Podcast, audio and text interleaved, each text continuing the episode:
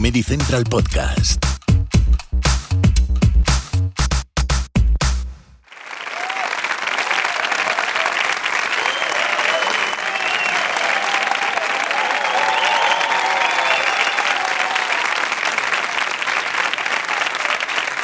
Gracias, gracias. Gracias, de verdad que os agradezco el aplauso porque estoy mal, ¿eh? Mi matrimonio va mal. Llego a casa, me dice mi mujer, la perra está embarazada. Digo, ya empezamos con las desconfianzas. No me valora nada de lo que hago por ella. El otro día me ve desnudo y dice, vístete. Digo, no vuelvo a venir a verte al trabajo. O sea, no se ha malestado nadie en el autobús. Hasta una señora mayor ha dicho ya era que pusieran barras a mi altura. ¿Te molestas tú? Que me lo valore. Ir desnudo por la calle, sobre todo yo, que soy de Valladolid. En Valladolid hace mucho frío, mucho frío. Yo he visto pezones como katanas. Mi madre pela las naranjas así, os lo juro. De pequeños éramos muy pobres, muy pobres. No teníamos dinero. Mi padre nos calentaba hostias. Luego encontró trabajo, compró una estufa, joder, qué diferencia. De que te den con la mano a que te den con una estufa.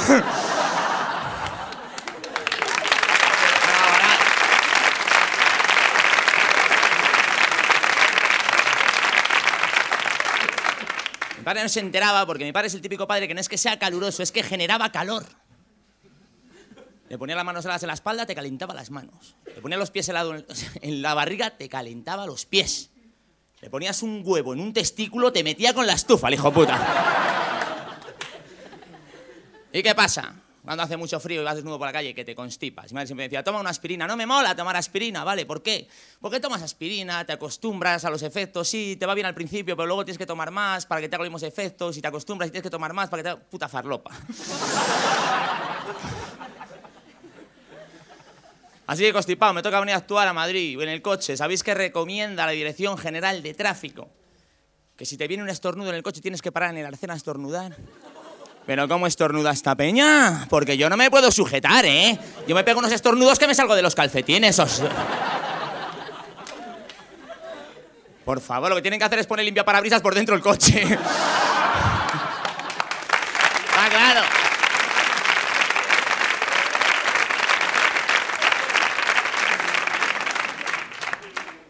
Y eso que yo estornudo de una vez, como hacemos los tíos, ¿no? Que hacemos de una vez. Las mujeres lo dividen en 12. ¿Cómo vas a andar parando? Molestando al de atrás, por favor, hombre, por favor. Solo falta que ya fabriquen claxon que digan Jesús. No se puede. Ahora, bueno, cuando venga a actuar a Madrid, a lo mejor no tengo que venir en coche, porque sabéis que desde Valladolid a Madrid han inaugurado el AVE. ¿Sabéis cuánto tarda? 50 minutos. Solo. ¿Sabéis cuánto cuesta? 30 euros. Solo. Yo he hecho un cálculo rápido, te sale el minuto a 0,69. Me vengo en Movistar. Bueno, antes de empezar con el monólogo y tal, necesito compartir una información con vosotros, y es que además estoy mal, porque me han despedido del trabajo, por esa manía que tengo de estar fumando constantemente mientras trabajo. Tampoco pagaban tanto en esa gasolinera. ¿Cómo iba a saber yo que echar cuando apagué el porro no era agua? Aquello empezó a arder, pegó un zambombazo, ¡pum! Digo, mira, por eso le llaman petardos.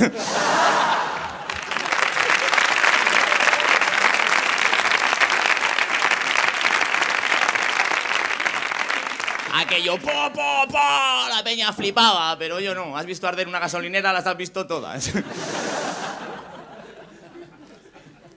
A mí una cosa que me flipa de los fumadores es que al, los primeros que nos molesta el humo es a los propios fumadores. Por ejemplo, mi colega Jorge. ¿Eh? No te deja fumar en su coche, pero mientras trabaja está todo el puto día fumando. No he visto taxista más raro. Ni más guarro. Me monto en su taxi, papeles, periódicos, vasos de Coca-Cola. Me dice, aquí no se puede fumar. Digo, no me extraña, esto tiene que arder. Ni más bajito. Mi colega Jorge es bajito, bajito. En la foto del DNI sale entero el cabrón. Fíjate si será pequeño que es homosexual y en vez de salir del armario ha salido del revistero. Jorge, por favor. Ponte alto, compadre.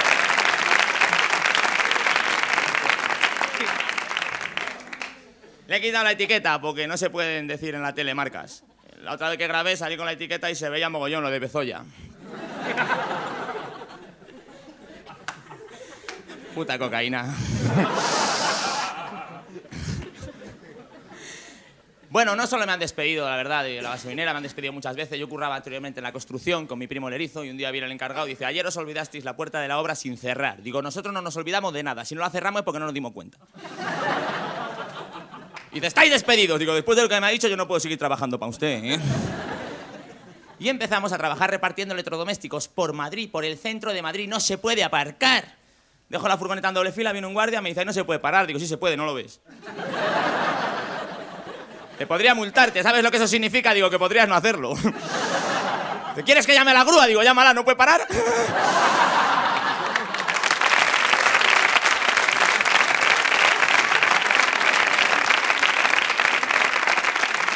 Cómo se le lleva en marcha. Bueno, la verdad, estos edificios antiguos de Madrid, de- de- del casco viejo, ¿sabes? Eh, tienen portero. 16 escaleras hasta la portería, 100 kilos de lavadora. Puyo mi primo, pum, pum, pum, pum, pum. Llegas a la portería, ¡pum! Y el portero, ¿qué venís? ¿A subir la lavadora? Digo, no, a leer los contadores de la luz. La lavadora la traigo para apoyar la libreta y escribir mejor. La subes a la casa de la mujer y la señora según se la está instalando. ¿Quieres una cerveza? No, señora, estoy trabajando. Tómate una cerveza. Señora, por favor, estamos trabajando. Tomaros una cerveza. Señora, no sea mala. Si no nos va a forrar, no nos emborrache.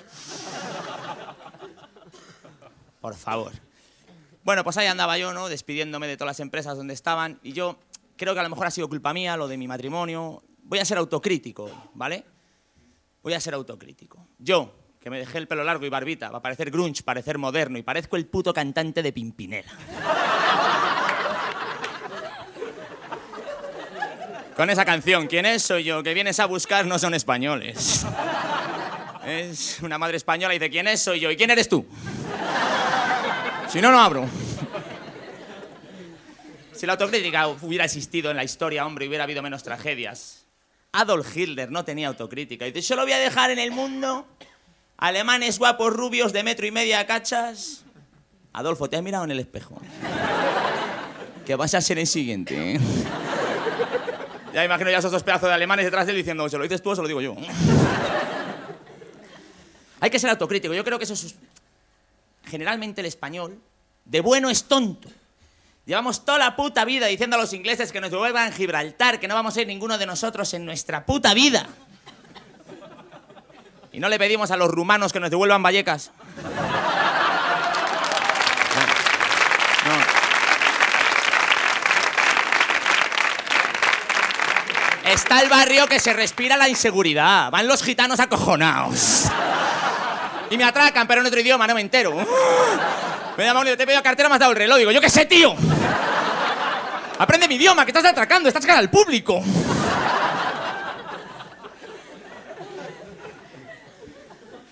Me atracan estas bandas de delincuentes que nos han llegado. ¿Cómo se llaman? Los Latin King y los Nietas. ¿A quién acojonas tú siendo de los Nietas? ¿De qué banda proceden? ¿De las Yayas? Vamos a ver.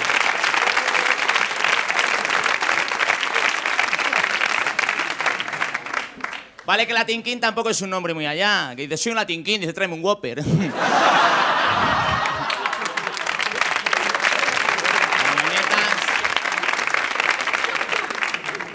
Ahora, eso sí, luego nos quedamos en España, lo que no quiere nadie fuera. Aquí, el kebab.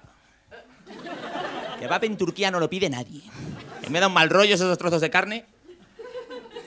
Yo antes de pedir siempre miro a ver si el camarero tira las dos piernas.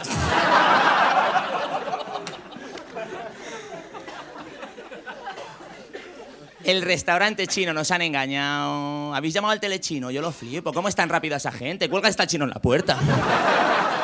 No te llama al telechino, digo, hola, querría un arroz tres delicias. Digo, no, mejor unos tallarines. Y dice, lo sentimos, ya ha salido con el arroz. Y luego ese supermercado que nos han metido los alemanes porque no le querían el Lidl. ¡Ay, el Lidl! ¿Qué yogures son esos? ¿Qué tamaño más exagerado? El otro día me estoy comiendo un yogur del Lidl y me dice mi chica, ese yogur tiene trozos de fruta. Digo, tiene melones enteros.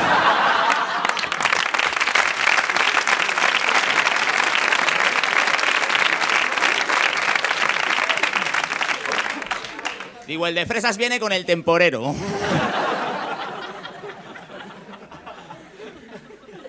Somos tontos. Nos han dado el cambiazo de mala manera, nos han dado el líder de los alemanes que a ellos no les molaba y se han cogido Palma de Mallorca que mola. Hemos sido tontos. ¿sabe ¿Qué, ¿Qué, nos dais? ¿El líder, que es muy cutre? Pues otra cosa que tengamos en España igual de cutre, a Bustamante. que sale en la tele. No pirateéis, no pirateéis, no hagas tu playback, cabrón. Cómprate un champú para pelo graso.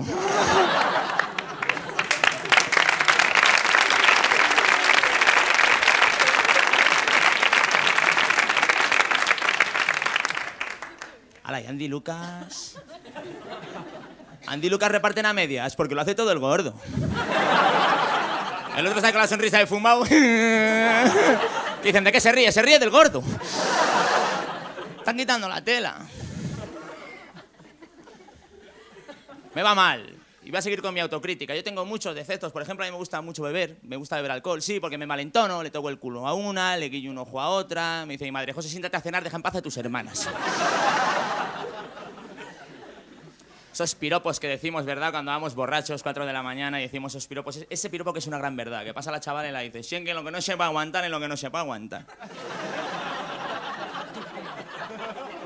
Ella llega donde la amiga y te ha dicho, te ha dicho un piropo y dice, no, pero tenía razón. Y me gusta el de las 6 de la mañana, los tíos, que con dos palabras, todo borrachos, decimos tanto. Pasa la chavala y la dices, vamos ahí.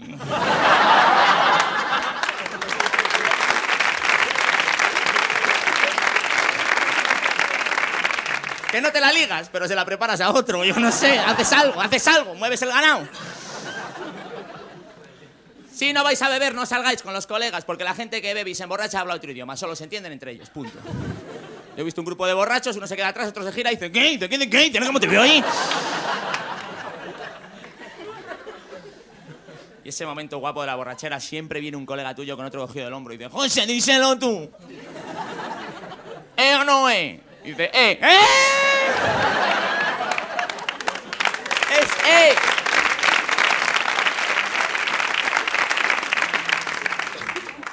Que digo, el efecto que tiene el alcohol sobre mí es que me entran en cuanto veo un poco unas ganas de giñar. No, no.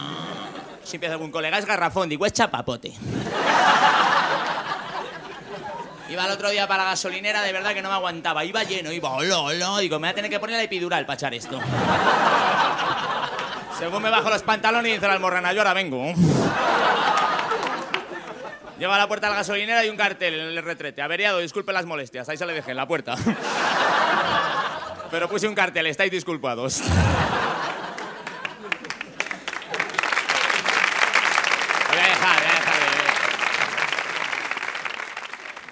Las despedidas de las tías siempre son como con avaloros pene, cinta pene, banda pene, biberón pene. Si te quieres ir con ella, solo tienes que sacarla y decir, bueno, chicas, ¿dónde vamos?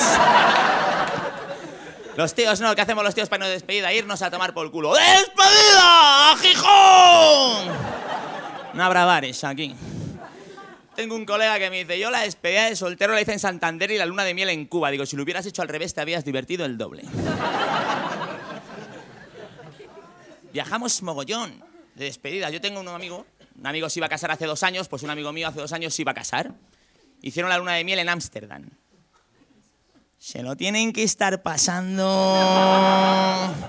Hace 15 días me ha llegado una postal que pone se nos va de las manos.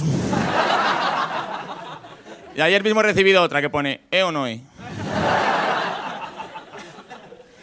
¿Cómo viajamos cuando vamos de despedida? En tren. ¿Cómo vamos a viajar? ¿Eh?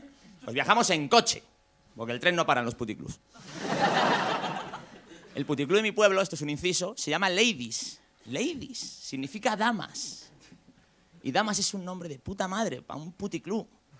Porque cuando uno va a un puticlub, a veces le tocan blancas, a veces le tocan negras. Puta farlopa. Que también se puede llamar ajedrez, porque habitualmente te encuentras peones, caballo. El rey.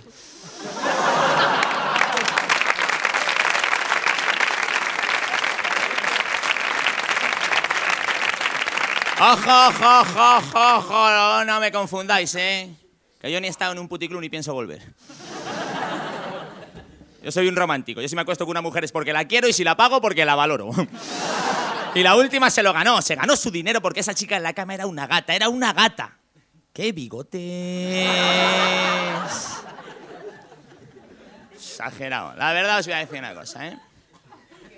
Nos gustan tanto las despedidas que hemos organizado hasta la de mi primo Lerizo que no tiene ni novia. El otro día fue una entrevista de trabajo, le dijo, ¿tiene usted la mili hecha? Y dice, la despedida. Se la organicé yo, tío, y, y digo, va, voy a hacer algo original porque todo el mundo contrata a una prostituta, todo el mundo contrata a una prostituta. Digo, pues si lo hace todo el mundo, pues que será lo mejor. Pero yo le di una vuelta de tuerca, le dije a la chica, mira, te le ligas durante la cena disfrazada de camarera y mi primo se la goza. Primer plato que saca la chavala, le dice algo al oído. Se- dice mi primo, José, José, vas a flipar. Hasta me la he tirado anoche en el Ladies.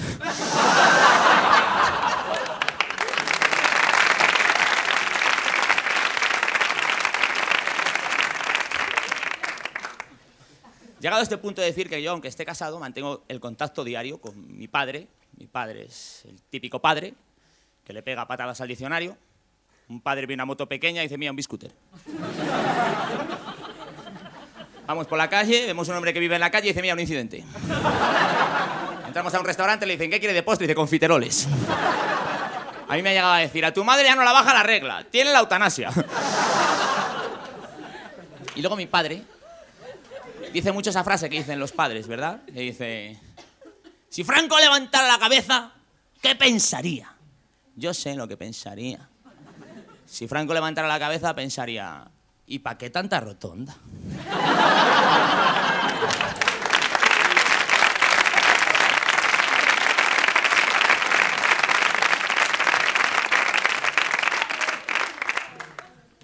Que el pocholo ese es mi nieto.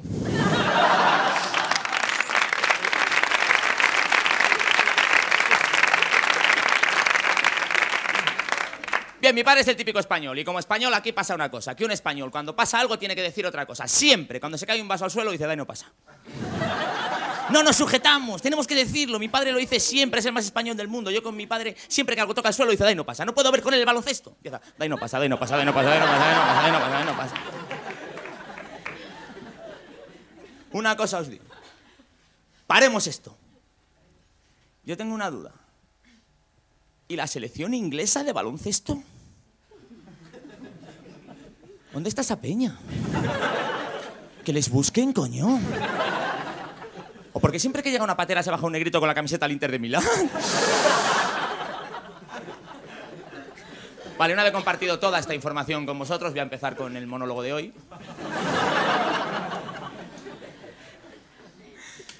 Muchos defectos tengo. Yo cocino muy mal. No cocino tan mal como mi primo Lerizo. Mi primo Lerizo es el que peor cocina del mundo. El otro día iba a cenar a su casa y me dice, a ver qué tal, porque se me ha quemado un poquito la ensalada. Yo le he visto llamar a su madre y decirle, mamá, dame, dame la receta de melón con jamón. No tenemos habilidad para cocinar. La habilidad para cocinar que tienen las madres. Las madres lo flipan. Me flipa esa habilidad que tienen para batir los huevos, ¿verdad? ¿Habéis visto que llega un momento que el plato está de adorno, el huevo está solo en el tenedor, no se cae? ¡No se cae nunca! ¡Ni los tacos! ¡No! ¡Ni los tacos de jamón tampoco! ¡Es el puto sistema solar de la tortilla! Si yo me pongo a batir, mi madre me quita. Quita, hijo, que ya acabo yo. Si yo me pongo a planchar, mi madre me quita. Quita, hijo, que ya acabo yo.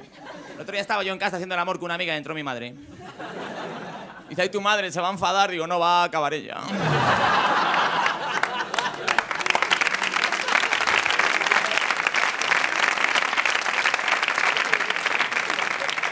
Va a acabar ella. Y prepárate, maja, porque la he visto batir y te va a poner el flujo a punto de nieve.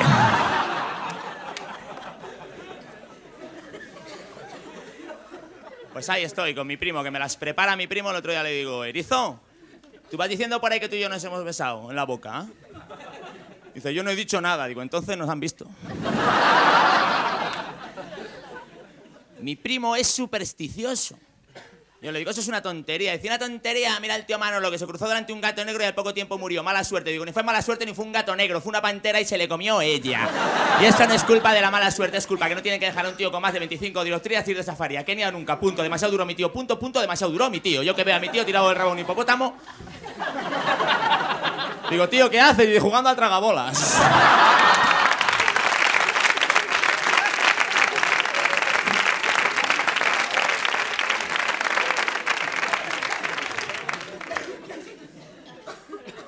Caso.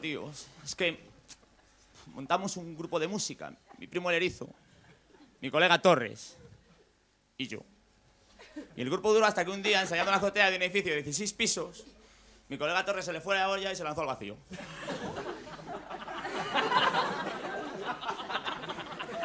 El erizo se asomó y me dijo, bueno, bueno, ponte en lo peor porque ha caído fatal. No ha puesto ni las manos. Y encima me llega un mensaje de mi padre y pone, y no pasa.